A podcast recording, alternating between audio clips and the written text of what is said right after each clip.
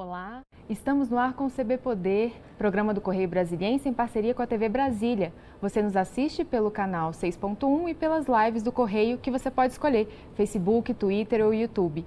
Eu sou Mariana Niederauer e aqui com a gente está a professora Olgamira Amância Ferreira, decana de extensão da Universidade de Brasília e membro da União Brasileira de Mulheres. Bem-vinda, professora. Obrigada, Mariana. É, bom, a gente está aqui hoje, né, comemorando o Dia Internacional da Mulher, 8 de março. E o que, que você pode dizer, professora, o que, que a gente tem para celebrar, né? O que, que a gente precisa reafirmar nessa data? Que conquistas a gente precisa ainda buscar? Sim, certamente hoje é um dia muito importante na luta das mulheres por, de, por igualdade, por justiça, mas eu diria que no contexto que nós estamos vivendo, é, mais do que comemorar, hoje é um dia para marcar, de fato, essa luta histórica das mulheres pelos processos que as desigualaram na, na, em toda a sua trajetória histórica e que no, recentemente eles têm se acentuado, a gente não tem amplificado. É verdade que, por força da luta das mulheres, nós avançamos muito, nós conquistamos direitos que nos eram negados né, ao longo dessa trajetória. Entretanto, ainda há muito que se conquistar para que a gente alcance uma realidade nova, onde as mulheres sejam reconhecidas como iguais nessas relações que se estabelecem na sociedade. Uhum.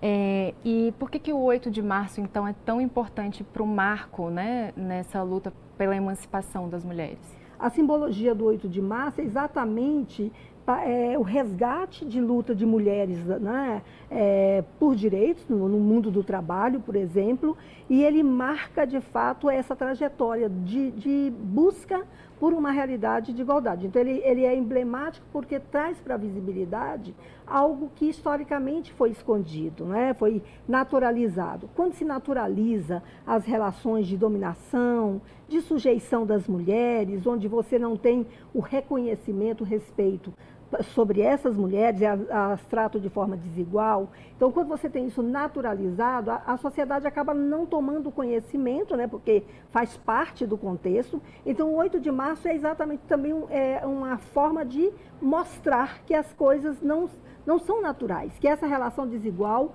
não é algo natural que possa ser perpetuado que é preciso que a gente se debruce sobre isso e que isso não é um problema das mulheres, que isso é um problema da sociedade, que precisa ser tratado pelo conjunto né, das estruturas da, é, da sociedade em geral, do Estado, para romper com essa lógica, porque a desigualdade da, que perpetua na relação com as mulheres, é resultado de um processo de construção social. A sociedade foi construindo, pela sua orientação a partir do patriarcado, ela foi construindo espaços que foram definidos como espaços da, para a mulher, que são espaços de sujeição. Isso precisa ser superado e datas como março, né, como 8 de março, elas é, são momentos para a gente tornar mais visível, ainda que essa luta ela seja cotidiana.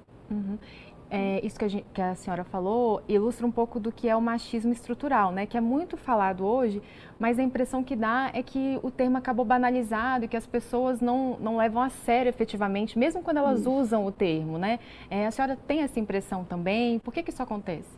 Olha só, é, na construção desse, dessa desigualdade sobre as mulheres, criou-se muito, criou-se aquilo que vai legitimar essa desigualdade, que são os estereótipos. Não é?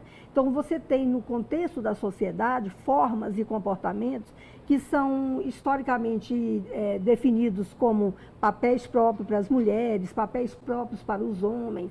Isso em todas, nas diferentes estruturas do Estado. Isso vai fazendo com que as pessoas não percebam que aquela estrutura, seja da escola, né, dos espaços outros que nós temos, que aquelas estruturas estão sendo mobilizadas para manter os processos de sujeição. Né? Nós temos estereótipos do tipo, aqueles que indicam que há tarefas que são próprias para as mulheres, enquanto outras seriam próprias para os homens. E quando a gente olha a rigor como é que essas tarefas estão localizadas, o que, é que nós observamos? É que as tarefas que são entendidas, Mariana, como de mulheres, são aquelas que dizem respeito ao espaço privado, ao espaço doméstico, do ambiente familiar, o espaço que não é um espaço de poder. Enquanto que para os os homens, o desenho do espaço é, é, o espaço público, que é um espaço da relação para fora, é o espaço da definição de rumos, né? portanto, espaços de poder. Isso é, esse é o desenho que é feito em todas determinadas ocupações própria para a mulher, para o espaço privado, para o cuidado, para o zelo com a família, para o trabalho doméstico e espaços próprios para os homens, onde eles podem desempenhar né, funções de decisão sobre a vida né, social. Por exemplo, ocupar espaços de poder é extremamente importante, porque ali vai se definir o cotidiano das famílias, o cotidiano das pessoas. E a não presença das mulheres é, não permite que a, a, os interesses, as necessidades das mulheres sejam pautados. Então, hoje, um dos grandes desafios é, inclusive, as pessoas entenderem como essa conformação de desenhos, de representações, de lugares para as mulheres, como é que ela vai sendo distribuída e disseminada nos diferentes espaços da estrutura da sociedade, tá? e que eles estão presentes ali. E que, é, via de regra, culmina num processo de violência contra a mulher. Né? Violência que não é só a violência física, tá? que ela é grave está explicitada, mas outras formas de violência psicológica, sujeições, que geram né, todo um processo de dominação e opressão das mulheres. Uhum.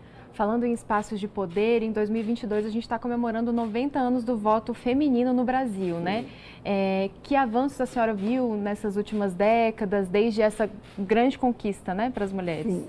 Primeiro, reconhecer que essa, a, o, o voto feminino é, ele é resultado da luta das mulheres. Eu acho que essa é uma questão importante, né? De mulheres que nos antecederam, as sufragistas, que se mobilizaram para garantir algo que nos era negado até 32 e que mesmo em 32, quando acontece, acontece com restrições. Não é só algumas mulheres podiam votar, não eram todas as mulheres que estavam nessa condição. Conquistar o direito ao voto, certamente que é fundamental, porque o voto é algo que oportuniza a participação, é, em certa medida, a participação política das mulheres. Mas para nós não basta, né? É, ainda é muito limitado. O que nós precisamos é da presença das mulheres de forma mais efetiva nos espaços de poder. E aí, veja, o espaço do legislativo, né, que é o espaço de produção da legislação, ele é o ponto de partida para todas as outras medidas na sociedade. Ele é o ponto de partida para a formulação das políticas públicas, né? Pa, para o monitoramento das, das questões do Estado. Ele vai definir o agir sobre a vida das pessoas.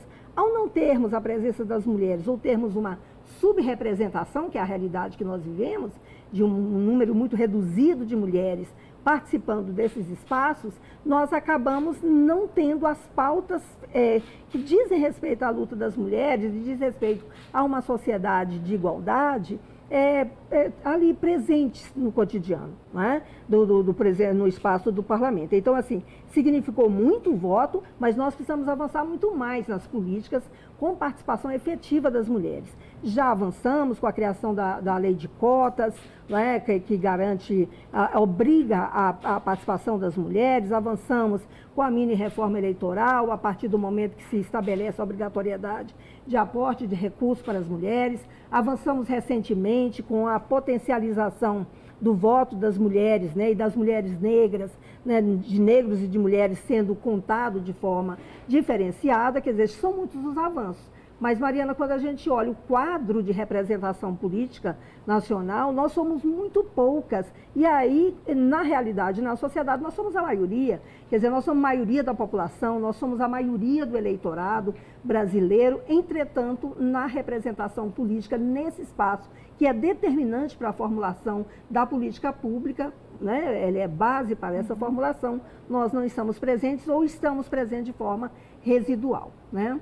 E, além disso, quando você olha não só do ponto de vista numérico, né, do ponto de vista quantitativo, essa presença residual, você observa também que, ainda nesses espaços, por força desse machismo estrutural, aquelas mulheres que conseguem conquistar, com muitos, superando muitos obstáculos, a, a, a posição ali para se constituir como deputada, elas ainda são tratadas de forma diferenciada. Né? Você veja que muitas mulheres, é, quando vai se alocar né, os parlamentares para as comissões, quais são as comissões que são destinadas às mulheres?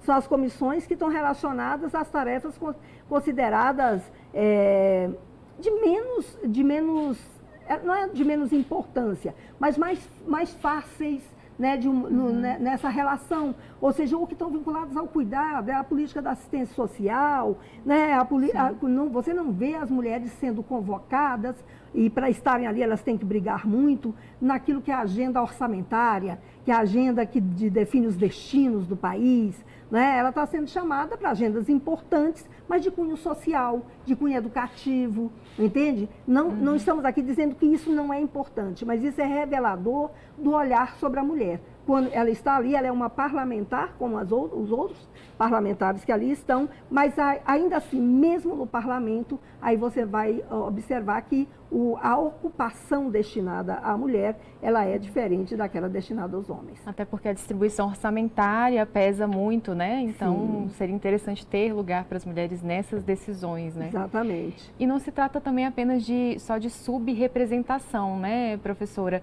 A gente teve o caso recentemente de um deputado estadual, né, de São Paulo, Arthur Duval, que, enfim, é, com falas extremamente machistas. É, então, isso mostra o tanto que a gente ainda está longe de ter uma, uma representação é, efetiva né, na, nos, nos, diferentes âmbitos né, da política? Sim, ainda temos muito que avançar. E não é só esse caso espe específico, que é um caso, é, eu diria, que nos indigna a todos, mas é, se você olha o cotidiano, a forma como as mulheres são, são é, atingidas no ambiente do parlamento é extremamente é, violento, vamos dizer assim, né? a, a não escuta as proposições, a, o achincalhe a, a presença da mulher, a sua participação, a desconsideração às proposições das mulheres consideradas como, como reivindicações de menor valor. Entretanto, a gente observa que ainda que com um número reduzido de mulheres no parlamento brasileiro, as grandes conquistas que foram alcançadas pela sociedade né, em relação aos direitos da mulher, em relação ao direito à saúde, o acompanhamento na maternidade, e o, né, o direito à educação, tudo isso está muito associado à efetiva presença dessas mulheres. Quer dizer, quando você uhum. tem ali a mulher, ela dá voz a essa luta, mas não é qualquer mulher, tem que ser necessariamente mulheres comprometidas né, com a ruptura com esses processos de machismo estrutural, com a ruptura com essa cultura que é disseminada na sociedade de subalternização das mulheres em relação aos homens. Uhum, sim. É, e falando um pouco disso, toda vez que a gente, é, que uma mulher engravida e não é um filho planejado, é, ou que, enfim, que tem uma questão relacionada à educação dos filhos, ao cuidado, né, como a gente estava uhum. comentando, é, a sociedade vem em coro dizer que ela não tem razão, ou, enfim, engravidou porque quis, né? Todos esses, essas, é, esses termos que, que a gente ouve muito.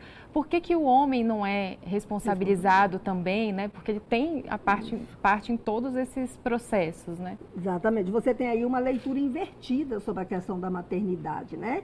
A maternidade é, ao, ao mesmo tempo que você, é, é a maternidade, ela é convocada por, pelos machistas, né, por essa estrutura, como uma característica da mulher para ser louvada, e, né, ao mesmo tempo ela é colocada como uma questão de responsabilidade exclusiva da mulher. Né? A, a, é, é como se fosse uma escolha e que essa é, é parte da, da, da, da, condição feminina e que, portanto, é problema da mulher. Não à toa a gente escuta né, até hoje a história do filho da mãe. O filho é responsabilidade da mãe. E eu digo que é invertida essa percepção porque a maternidade ela precisa ser entendida como uma atividade, uma perspectiva social. Porque quando a mulher gera um filho, né, quando um filho é gerado nessa, nesse processo, né, é, o que, que você tem? Você tem a produção de força de trabalho, você tem é, a renovação da nossa, né, da nossa sociedade, que é algo necessário. E, portanto, a, a, a ser assumido pelo Estado né, é, a rigor é algo extremamente importante. E tem que ser entendido como uma tarefa conjugada, de corresponsabilidade entre homens e mulheres, quer dizer, pai e mãe como responsáveis, mas também de responsabilidade do Estado, né? de proteção, de garantia do acesso à creche, do acesso à educação, de garantia de acompanhamento durante todo o processo de gestação, né? de não perder, por exemplo, o emprego. Nós ainda testemunhamos nos dias de hoje muitas mulheres que, a, quando é, é, engravidam, correm um risco do, né, do, com relação ao seu, ao seu trabalho. Então, todas essas garantias elas precisam ser asseguradas pelo Estado ao entender a maternidade como função social e como não responsabilidade exclusiva das mulheres, é algo que tem que ser dividido com, também com os homens. A gente tem avançado no entendimento disso na relação com o masculino, mas ainda é muito presente esse entendimento de que a tarefa do cuidado dos filhos é, é uma tarefa das mulheres. Né? Veja que hoje as mulheres estão nos diferentes espaços né, do mundo do trabalho.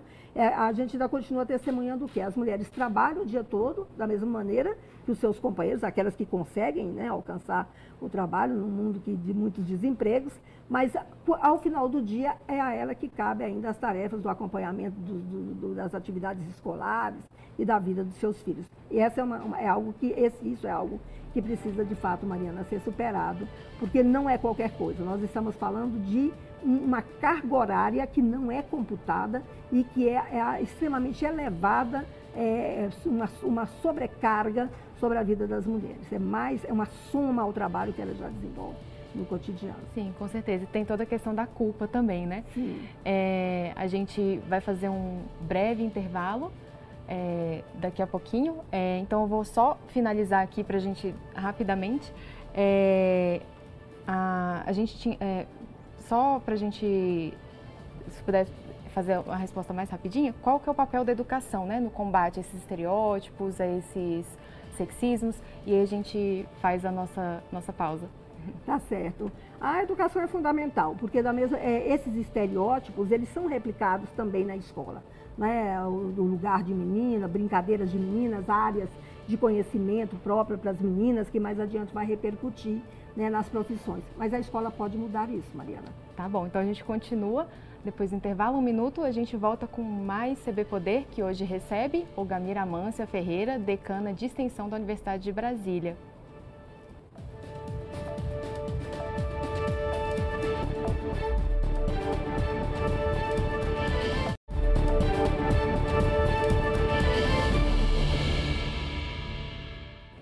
A gente volta com o segundo bloco do CB Poder, que hoje recebe Olgamira Amância Ferreira, decana de extensão da Universidade de Brasília e membro da União Brasileira de Mulheres. É, professora, a gente estava falando no último bloco um pouquinho sobre o papel da educação, né? E ficamos de continuar agora. É, como que está a posição, né, a presença das mulheres na educação superior? Olha só, hoje é, nós temos em, em, na rede pública, na, na educação superior nacional, uma presença é, extremamente destacada das mulheres. A grande maioria é, dos cursos são ocupados, né, tem a, a, grande maioria das instituições é, tem a representação de mulheres maior que a de homens. O que é o que chama atenção, porque quando a gente olha a história né, de, da educação brasileira, a gente vê que no início, por exemplo, a gente nem podia ir para a escola e quando fomos, fomos em condições diferenciadas. Então, as mulheres têm superado diuturnamente isso e estão presentes. Por exemplo, na escola, na Universidade de Brasília, em 55% dos cursos da nossa universidade, que tem 131 cursos, nós somos maioria. As mulheres né, representam a maioria desses cursos. Entretanto, é, quando você olha exatamente quais são os cursos que as mulheres ocupam, né? Isso vale para a Universidade de Brasília, como vale para as universidades brasileiras em geral. A presença da mulher na educação superior é na, naquela área, naquele setor de ocupação que cria também a identidade da mulher, que foi pensado é, como próprio para elas. Então, são nas áreas de cuidado. Então, não à toa você vai ver a presença da mulher na área da saúde, é muito mais forte a presença das mulheres nessas áreas. Na área da, do serviço social, os cursos vinculados às questões do serviço social. Então, assim, essas temáticas são, são muito presentes. Aí, o número de mulheres nesses cursos, ele chega às vezes a 80%. Né? Então, assim, é uma presença forte nessas, é, como professoras. Então, quando você vai para a faculdade de educação, né, ou para os cursos de pedagogia, é majoritariamente formado por mulheres. Então, assim, nós temos maioria de mulheres na universidade, porém, ainda nós convivemos com a presença das mulheres naqueles espaços ocupacionais pensados para elas. Da mesma maneira, quando a gente olha é, a, a pós-graduação, por exemplo, hoje as mulheres já representam a maioria na pós-graduação tá? nas nossas instituições. Então, as mulheres estão estudando, vencendo todos os obstáculos e ocupando. Mas, reafirmo, né, em áreas que são tipicamente consideradas como áreas femininas ou não são as chamadas áreas raras. E quando você olha nos grupos de pesquisa, as lideranças, né, que são a, aqueles pesquisadores destacados, ali você tem um número menor de mulheres. Então, continua havendo um escalonamento nesse processo, muito por força do estereótipo, que considera, por exemplo, que algumas áreas do conhecimento, elas são próprias para as mulheres, né, e outras não. E aí o que chama atenção, de novo nessa lógica, é que as áreas de conhecimento entendidas como próprias para as mulheres são é, na sociedade, não por nós, né, mas na sociedade, reconhecidas como de menor valor tá certo? E as de maior valor, que implicam em, em oferir melhores salários, melhores condições de trabalho, essas são reconhecidas como próprias para os homens. Então, assim, nós já avançamos muito na educação superior, na educação em geral, no Brasil. As mulheres têm ocupado é, esses espaços, mas ainda continuamos convivendo com esses estereótipos, estabelecendo os lugares próprios para as mulheres é algo que precisa ser superado. E certamente que a educação pode e vai contribuir muito, como a gente falava anteriormente, com isso. Porque a, a, mas não é também qualquer educação. Tem que ser uma educação que leve a uma reflexão sobre a sociedade, uma educação que aponte um processo de investigação permanente, de não naturalização né, das práticas racistas, sexistas, das práticas misóginas, não, não tolere as brincadeiras, uma educação que nos leve a um olhar mais crítico sobre a desigualdade. Nós não podemos olhar a desigualdade de qualquer ordem, desigualdade econômica, desigualdade por força né, da orientação. A desigualdade é algo que precisa ser extirpado e precisa ser olhado de forma rigorosa pra, e ser entendido, entendido as razões que levam aquilo para que possa ser superado. E no caso específico da desigualdade de gênero, só para concluir, o é, que, que acontece? A desigualdade de gênero é construção social, né, é construção histórica.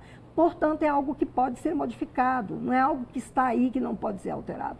E quando as pessoas compreendem se a educação pode jogar um papel importante nesse ampliar do nível de consciência, elas tendem a atuar para desconstruir. É possível desconstruir e a educação emancipatória, né, libertária, ela irá contribuir certamente para isso. Uhum. Assim como a gente estava falando da política, né, quando a gente tem as mulheres também na, na educação envolvidas com a produção de conhecimento, né, acho que isso faz a diferença, né, na para mudar essa realidade. Sim, e, e não à toa a gente tem testemunhado, e aí a UNB tem é, feito isso com muita força, chamado a atenção para a presença das mulheres na produção científica.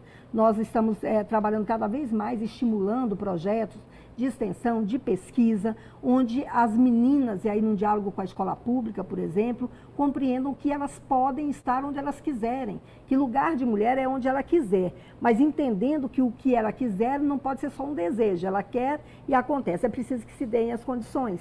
Então a universidade está atuando para isso, fortalecendo esse laço né, e fomentando cada vez mais a, a, a, presença das mulheres como pesquisadoras né, nas nossas universidades. Então nós temos programas, projetos que têm incentivado muito isso e a participação das mulheres, é, vi ontem, é, no, no, no, próprio site do, do, MEC, nós tivemos o crescimento de mais, em mais de 61% né, de mulheres pesquisadoras no Brasil. Uhum. Então, assim, não é qualquer coisa, mas isso significa muita, muita luta das mulheres, tá? Para romper com essas condições que não são fáceis. Sim, ah. e não basta você ir atrás, né? A gente Isso. traz hoje um dado é, no, na edição de hoje do Correio Brasiliense, no site, é, que mostra que no DF as mulheres esperam mais por uma vaga do que os homens. São 55 semanas de espera contra 49 para os homens, né? Então, também tem esse processo. Exatamente. Por isso que é tão importante a presença das mulheres nos espaços de poder, principalmente ali na, na formulação da política pública, no legislativo, para garantir que isso aconteça. Por quê?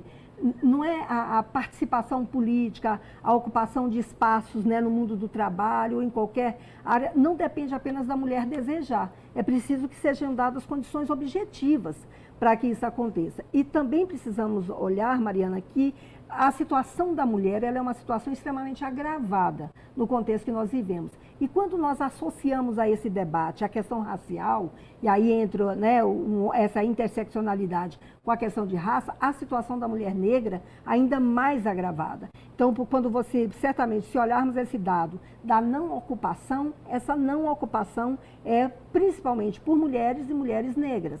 E, é, e, ao mesmo tempo, a gente tem testemunhado nas classes é, é, de maior dificuldade é, financeira, econômica, a presença da mulher como chefe de família. A maioria das famílias, inclusive aqui no, no, no Distrito Federal, né, das classes é, menos abastadas, são chefiadas por mulheres, né, que, que, que, que não conseguem estar nesses espaços de ocupação né, como você mesmo, como, como os próprios dados são reveladores. Né? Então, são questões que a gente precisa estar uhum. examinando, porque essa desigualdade, ela repercute, inclusive, o contexto que nós vivemos de crise, de dificuldades, mas de forma diferente sobre as mulheres. Quando uhum. você olha o número de desempregadas, né, esses dados é, é, é, explicitam o quanto a condição da mulher na sociedade é subalterna. Uhum, sim. E além da política pública, é importante também é, as mulheres estarem mais nos cargos de poder, que também cada vez sim. mais é difícil ver, né, esse número aumentar, o número de pessoas em sim. cargos de poder. E quando a gente vê, por exemplo, se você pega não só do parlamento, como já foram dados alguns exemplos, você mesmo trouxe a forma como, como as mulheres são tratadas, é, quando você pega, por exemplo, o espaço do executivo, as mulheres sempre têm que provar que é, têm a competência para estarem ali. Nós não estamos falando de não competência. Tá? É importante que quem ocupa os cargos, os espaços, tenham competência naquilo que fazem. Só que delas é demandado muito mais. Elas têm que provar o tempo todo que podem estar né, numa, numa Secretaria de Estado, numa administração regional, é, pode estar na presidência da República, quer dizer, delas é cobrado muito mais, tá certo? Então, a, isso no âmbito da academia também é cobrado muito mais. A gente testemunha e tem se debruçado sobre essas questões, é, sobre a forma como as mulheres são assediadas, né, no sentido é, de quando elas se, se, arvoram na produção científica. Né? Isso não é de agora, isso é histórico. Quando a gente olha a história da ciência, a gente vê que muitas vezes a mulher produzia cientificamente, né? E, entretanto, ela não podia atestar as patentes, como a gente viu o crescimento recente da presença das mulheres nas patentes no Brasil. Né? Uhum, Sim. É, e professora, bom, o NB está com uma programação extensa, né, para todo mês, o mês da mulher, né, considerado o mês da mulher. É, tem alguma dica para quem é, queira aproveitar? Sim, a UNB tem se dedicado permanentemente a isso, especialmente depois que ela passou a ser dirigida por uma mulher. Isso faz diferença.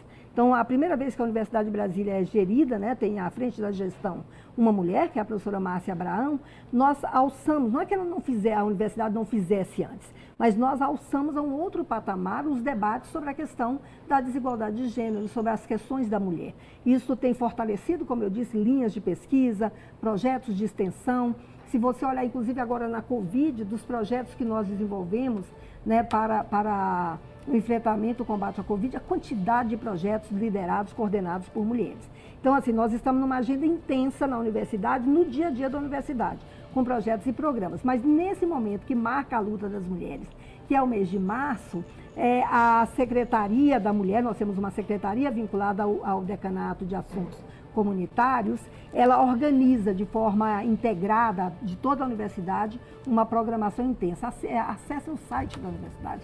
No nosso portal tem lá toda a programação para as pessoas participarem durante o mês. Tá certo. Então é o nb.br, né? O nb.br. Tá certo.